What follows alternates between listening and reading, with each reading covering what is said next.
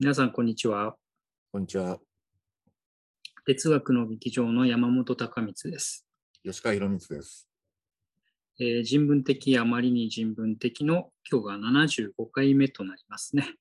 えーこの8月にですね、あの2週間ほどお休みをいただきまして、どうかしたらね、もう1週休むかどうかというあの瀬戸際だったんですが、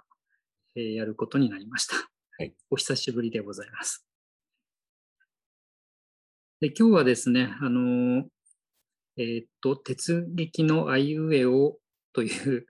あのコーナーをですね、始めているんですけれども、あといをやった後で、えー今日は3つ目のうということにね、はいしたいと思います。うね。うはいろいろありますけどね。ね、もちろんいろいろあってね、宇宙とかね、嘘とかうん。うん。いろいろありますが、まあもうこの時期だとうん。あれしかないでしょうっていうのが、うん。逆に、その、あれじゃないとなんかうん外したな、あえて外してきたみたいに言われるのも なんなので、やはりウイルスでいきますか。そうですね。そういうことにしましょう。あのね、ただね、先に申し上げますけどね、前回のい、いですね。いは犬だったわけですけど、この犬の吉川君の話がね、あまりにもあの面白くてね、えー私としてはちょっと懸念というか危惧をして いてですね、このシリーズは毎回あんなに面白いのかというあの期待されてしまうと非常に困るんですけれども、あのたまにそういうことはね、きっとあると思いますけど、あの、いの会はだいぶスペシャルなあの会だったと思っていただければ ありがたく思います。はい。まあ、あとね、あの、これ、YouTube、まあ、我々に誰もそんなことを求めてないと思いますが、面白ければいいのかと。うんそういう問題もありますからね。はい。はいとというわけね。で、うん、うん。ウイルスなんですけど、うん。あの、まあ、ね、我々が医療情報をね、発信しても、まあ、しょうがないっていうのもあるし、うん。まあ、どうなんですかね。あの、うん。まず、めちゃくちゃな無茶ぶりを山本君に振ってみたいんですけど、うん。そもそもなんでウイルスって言うんですかっていう。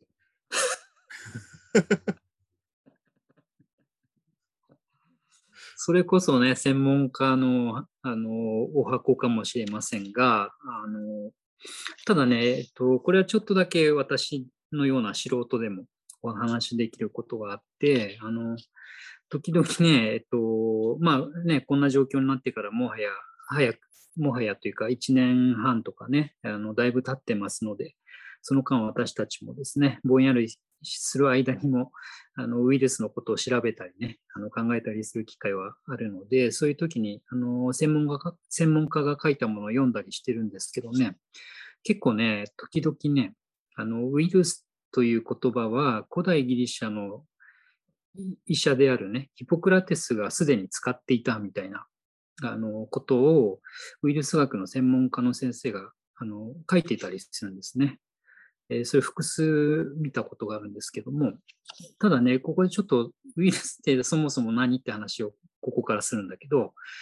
えーウイルスって言葉自体はあのラテン語なので、ヒポクラテス自身はね、あのそのギリシャ人なのでね、えーギリシャ語で、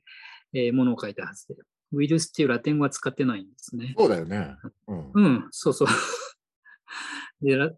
あのウイルスに該当する言葉を使ってるっていうならまだね、わかるんですけど、その場合も全然意味が違う、え言葉になっちゃうんですね。で今あの、ウイルスっていう言葉の方に戻るとね、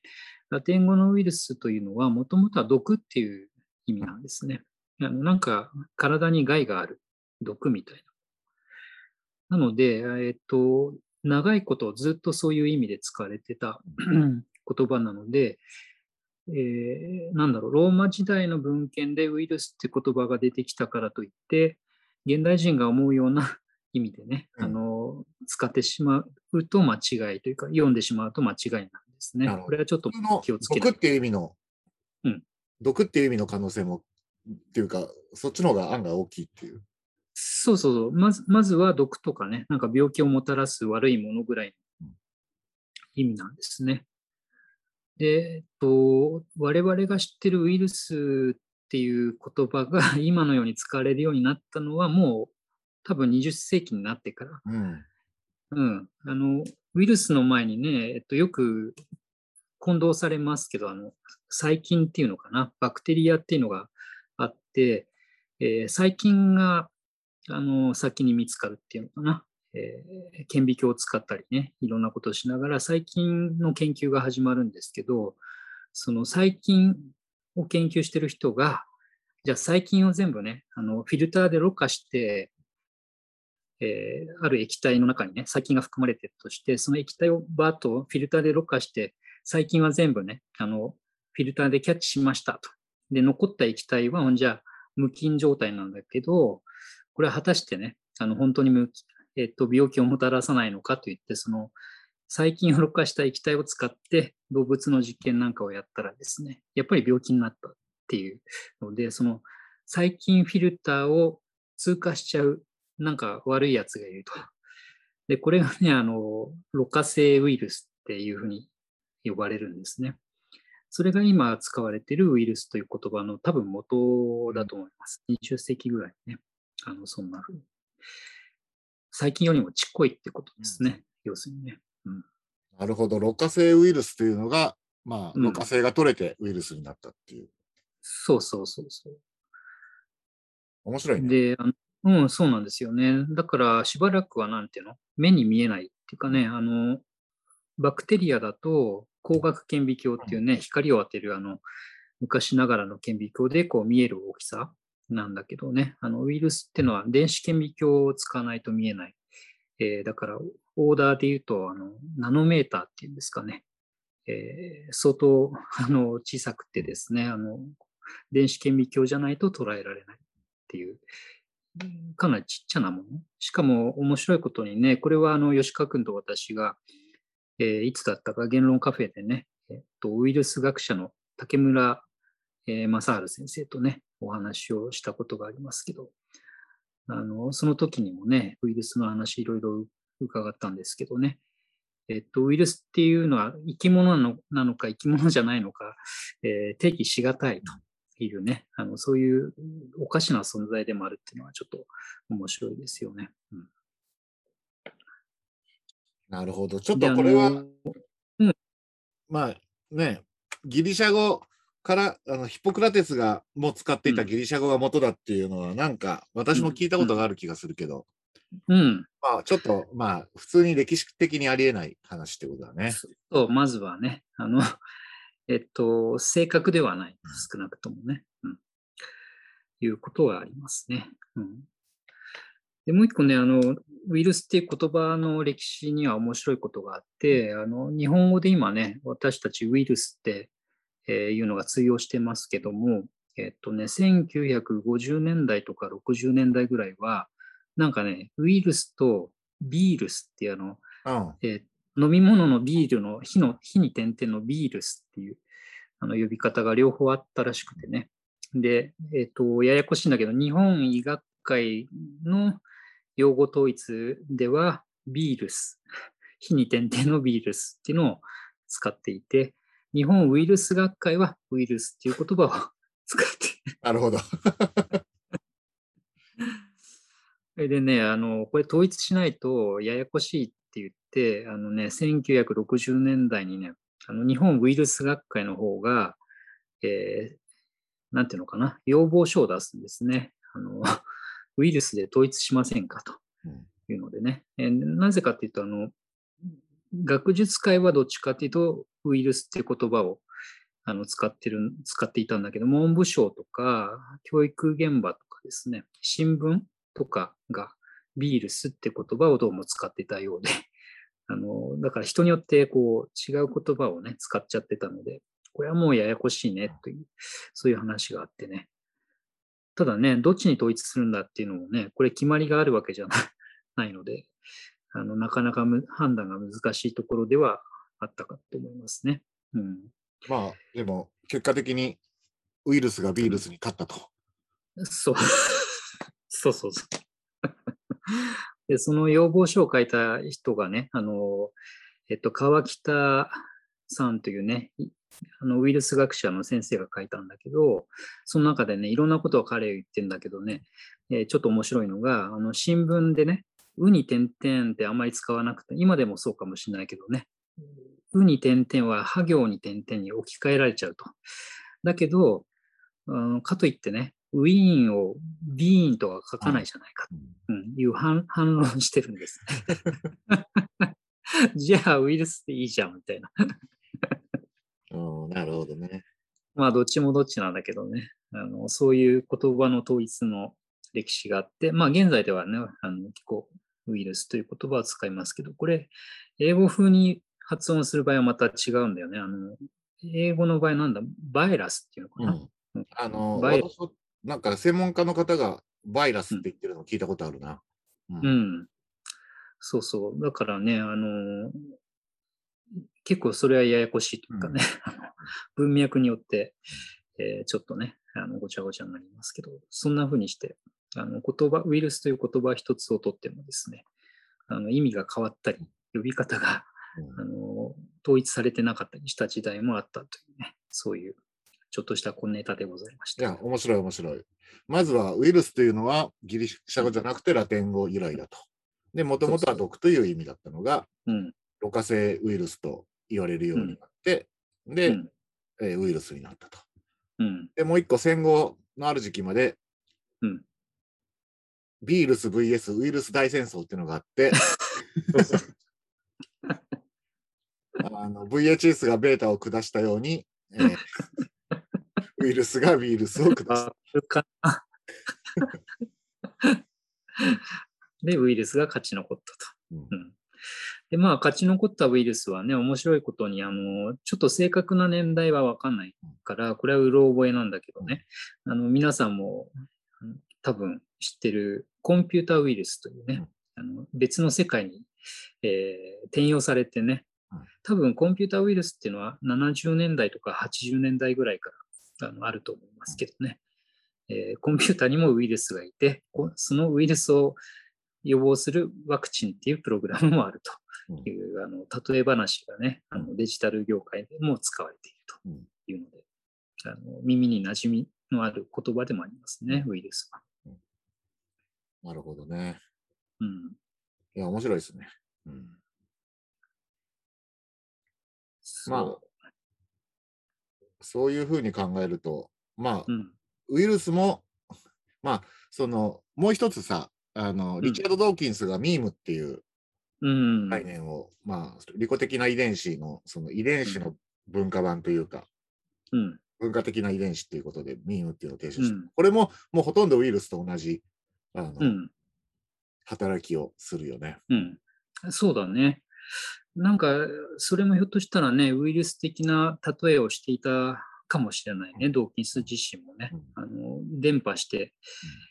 だからなんていうの？ウイルスの特徴としては目に見えなくて、見えないけどこう吸い込んだり吸収することによって、体の中で増殖してまた出てね、あの移っていくという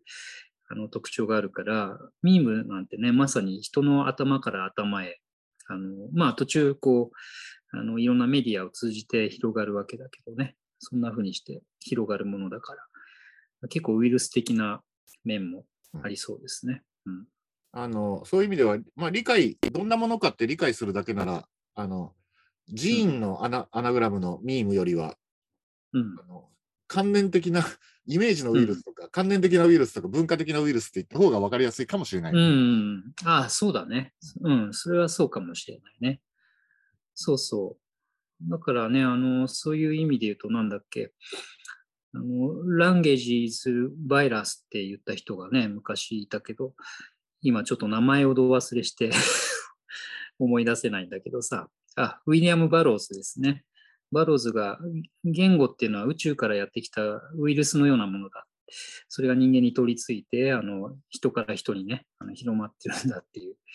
ことを言ってた、まあ、それ例え話なんだけどね、結構説得力があるというか、うんなかなか強力なあの例えの一つだなと思いますね。うん。そまあ、今日はちょっとね、歴史の話をしているので、まあ、せっかくなので、えっと、格好の読み物がありましてですね、えっと これはですね、山本隆光君が、えー岩波書店のノートで連載している、うん。えー岩波文庫で読む感染症という、まあ、そういう連載がありまして、まあ、これを読むと、うんあの感染症と、まあうん。人類文化っていうのがどんな、えーまあ、関係を持ってきたのかっていうのが、まあ、分かるっていうことになりますね。うん。ありがとうございます。これ今どうなってんだっけ？今は、えっと、第5回まで連載、あの短期集中連載の予定でやってますけど、10回ぐらいかな、あの書くつもりで。いて、えーまあ、初回はイントロダクションで、2回目がカレル・チャペックの白い病という、うん。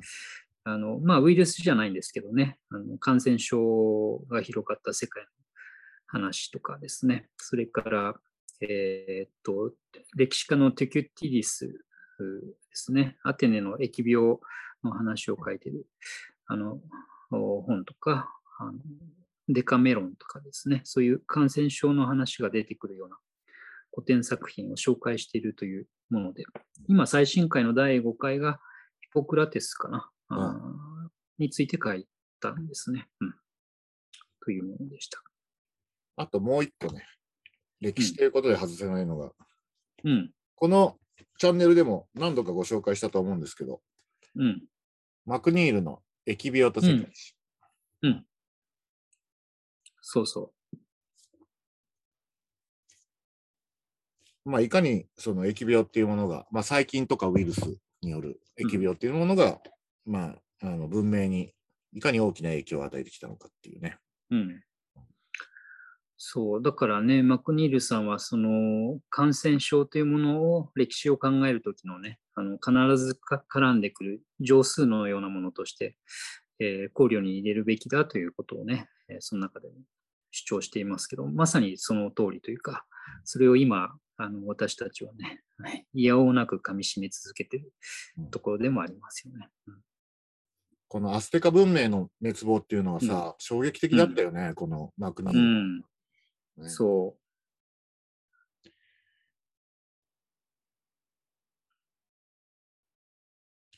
まあ、そういう意味では、今回のコロナ禍も、あの、文明が一つ滅ぶっていうことはないかもしれないけど、う。うん。あの、かなりの、まあ、あの、生活の変容をね、我々強いられていて、うんうん。でしかも、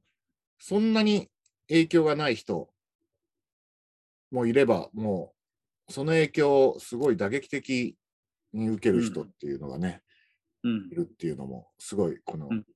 疫病のの特徴だよね。うんそう。しかもね、あの、コントロールが、直にコントロールができないからね。あの、まさに今もその渦中にいるわけなんですけどね。しかも自分と違う立場の人がどういう影響を受けてるかなかなかこうお互いわかんないのでね、その辺もなんかうまく記録して共有していけるといいんじゃないかなとは思いますけどね。後できっとわかんなくなっちゃうからね、うんあの、コロナ前ってどんな生活してたっけとか、何が変わったんだっけっていうのがね、見失われていく可能性もありますからね。なんかさ、すでにさ、いろんなものがさ、我々がその携帯電話以前とかインターネット以前っていうのをなかなか想像できなくなっているようなことが、すでにコロナ禍に関しても結構起こってるよね。うん、そうだね。あの、例えばね、私たちがこうやって最初は直にあの対面して収録していたね、この 動画もずっともう、あの、収まるまではこういう形でやろうかって言ってたのが、こっちがデフォルトになってきていてね。で、こういうズームを使ったりした会議とかミーティングっていうのは、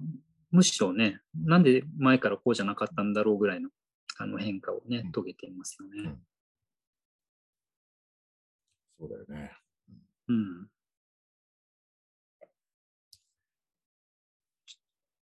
まあ、生活の日々のね、今日明日どうするかっていうのは、まあ、あの、いろんな公衆衛生や医療の情報をチェックしていただいて、まあ、それとは別に、あのうん、今日みたいな歴史の話もちょっと、うんあのまあ、知っていただけるといいかなっていう感じですかね。うん。うんそうですね。まあ、我々にできるのはまあそれくらいですからね。はい。逆に言うとね。というわけで、えーはい血撃のアイウェイを、うの会はウイルスでした。ありがとうございました。ありがとうございました。